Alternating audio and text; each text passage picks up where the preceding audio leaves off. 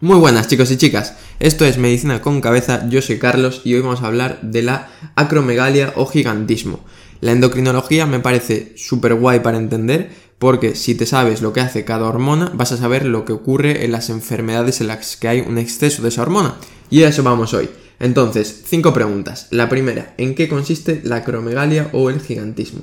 Pues son unas patologías de las que, como su nombre indica, sobre todo el gigantismo, va a haber personas que van a tener un tamaño grande, van a tener eh, rasgos grandes, rasgos toscos. Por ejemplo, mandíbula prominente, nariz y orejas grandes, ¿vale? Entonces, básicamente es eso.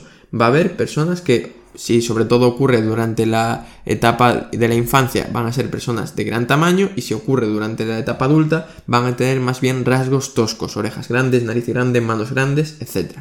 ¿Por qué se produce esto? Pues por la hormona de crecimiento. La hormona de crecimiento te lo está diciendo, crece, está haciendo crecer, pues va a hacer crecer tus huesos, va a hacer crecer tu cuerpo. ¿Por qué? Es una hormona, anabólica, ¿vale? Quiere que crezcas. Entonces, en una situación normal, pues está regulada y te hace crecer en determinadas proporciones. Cuando hay un exceso de esta hormona, pues puede producir alteración del tamaño de los huesos, pubertad alterada, aumento del vello corporal, que va a ser lo que ocurre aquí. Va a haber un exceso de hormona del crecimiento. ¿Qué pasa? Si se desarrolla durante la infancia, se dará gigantismo, porque estamos en un periodo en el que los huesos todavía pueden crecer.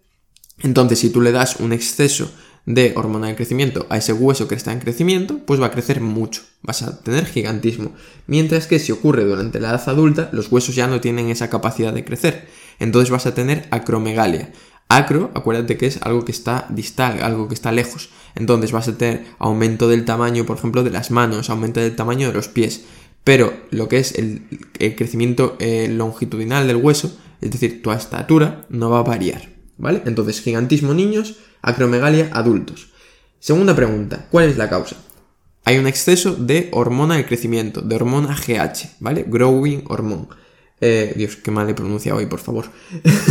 Entonces, ¿por qué hay un exceso de esta hormona? Pues habitualmente es porque hay un adenoma en la hipófisis que está segregando hormona de crecimiento, incluso cuando hay ausencia de la hormona que libera el hipotálamo para estimular a la hipófisis para segregar hormona de crecimiento, ¿vale? Es decir, incluso cuando hay ausencia de GH-RH, se está sintetizando por esta adenoma GH, ¿vale? Hormona de crecimiento. Entonces, habitualmente suele ser un adenoma grande, de más de un centímetro, a diferencia de lo que ocurría con la prolactina. Pero ¿qué pasa? Que la hormona de crecimiento es de secreción pulsátil, se sintetiza, se segrega en determinados momentos del día. Por lo tanto, no es útil de cara luego al diagnóstico, porque mm, puede ser que tenga una persona un exceso de hormona de crecimiento, pero justo cuando se lo mires tú va a estar normal. Entonces, la GH llega al hígado y este sintetiza IGF-1, ¿vale? que es un factor dependiente de la insulina, que básicamente es el que media toda la acción de la GH en nuestro cuerpo. Entonces el IGF-1 va a estar alto de manera constante y es lo que luego vamos a utilizar para el diagnóstico. Entonces, ¿cuál es la causa?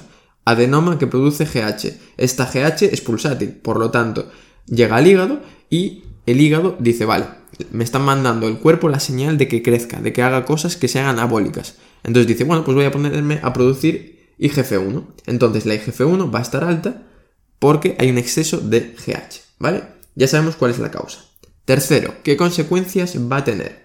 Pues el exceso de GH lo que pasa es que va a producir que crezcamos, va a tener un efecto anabólico y como hemos dicho, en los niños vamos a tener un tamaño aumentado por excesivo crecimiento óseo, mientras que los adultos vamos a tener unos rasgos toscos, unos rasgos muy marcados. Vamos a tener una cara con la mandíbula muy prominente, la lengua grande, podemos llegar a tener síndrome de apnea obstructiva del sueño por el crecimiento de estructuras, manos y pies grandes, ¿vale? A lo mejor puede aumentarnos la talla del pie pues, de una 40 a una 43, por ejemplo, que no es típico de adultos. Entonces, quiero que te quedes que los niños crecen en tamaño, pero de altura, y los adultos crecen pues, sus rasgos, ¿vale?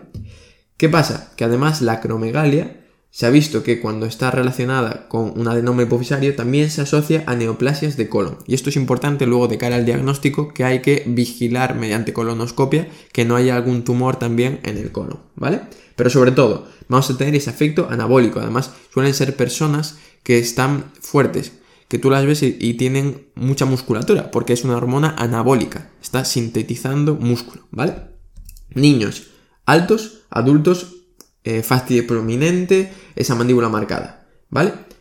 Cuarta pregunta, ¿Cómo diagnosticamos una acromegalia? Pues la historia clínica, tú vas a ver al paciente o a la paciente y ya te vas a fijar que tiene unos rasgos muy marcados, sobre todo si son adultos. En caso de que sea un niño, pues a lo mejor ves que tiene un percentil de altura muy alto, ¿no?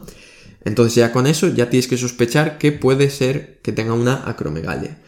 ¿Qué más tienes que hacer? Pues una analítica. ¿Qué pasa? Que si tú miras la GH, hemos dicho que es pulsátil, puede estar normal.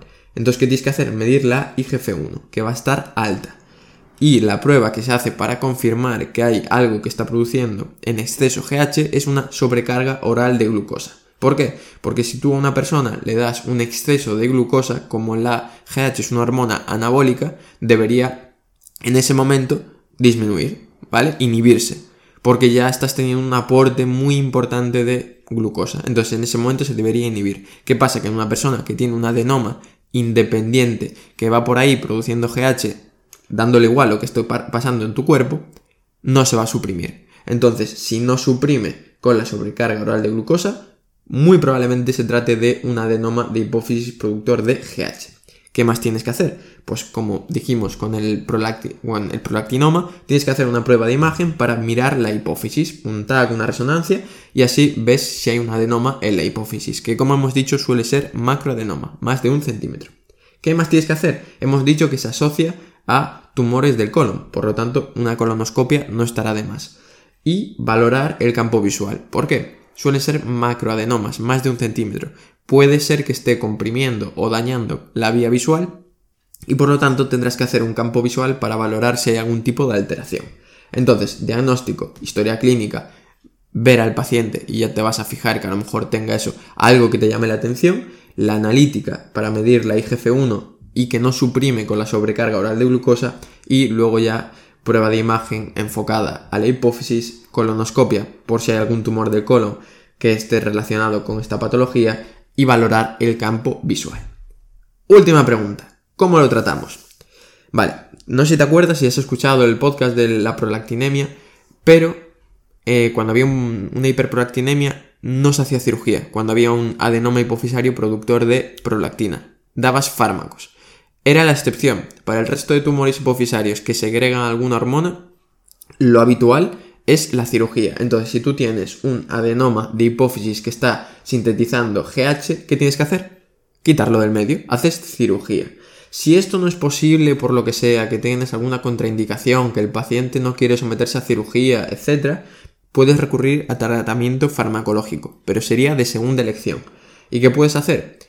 Acuérdate, la dopamina inhibía a la prolactina, pues la somatostatina inhibe la síntesis y la segregación de GH.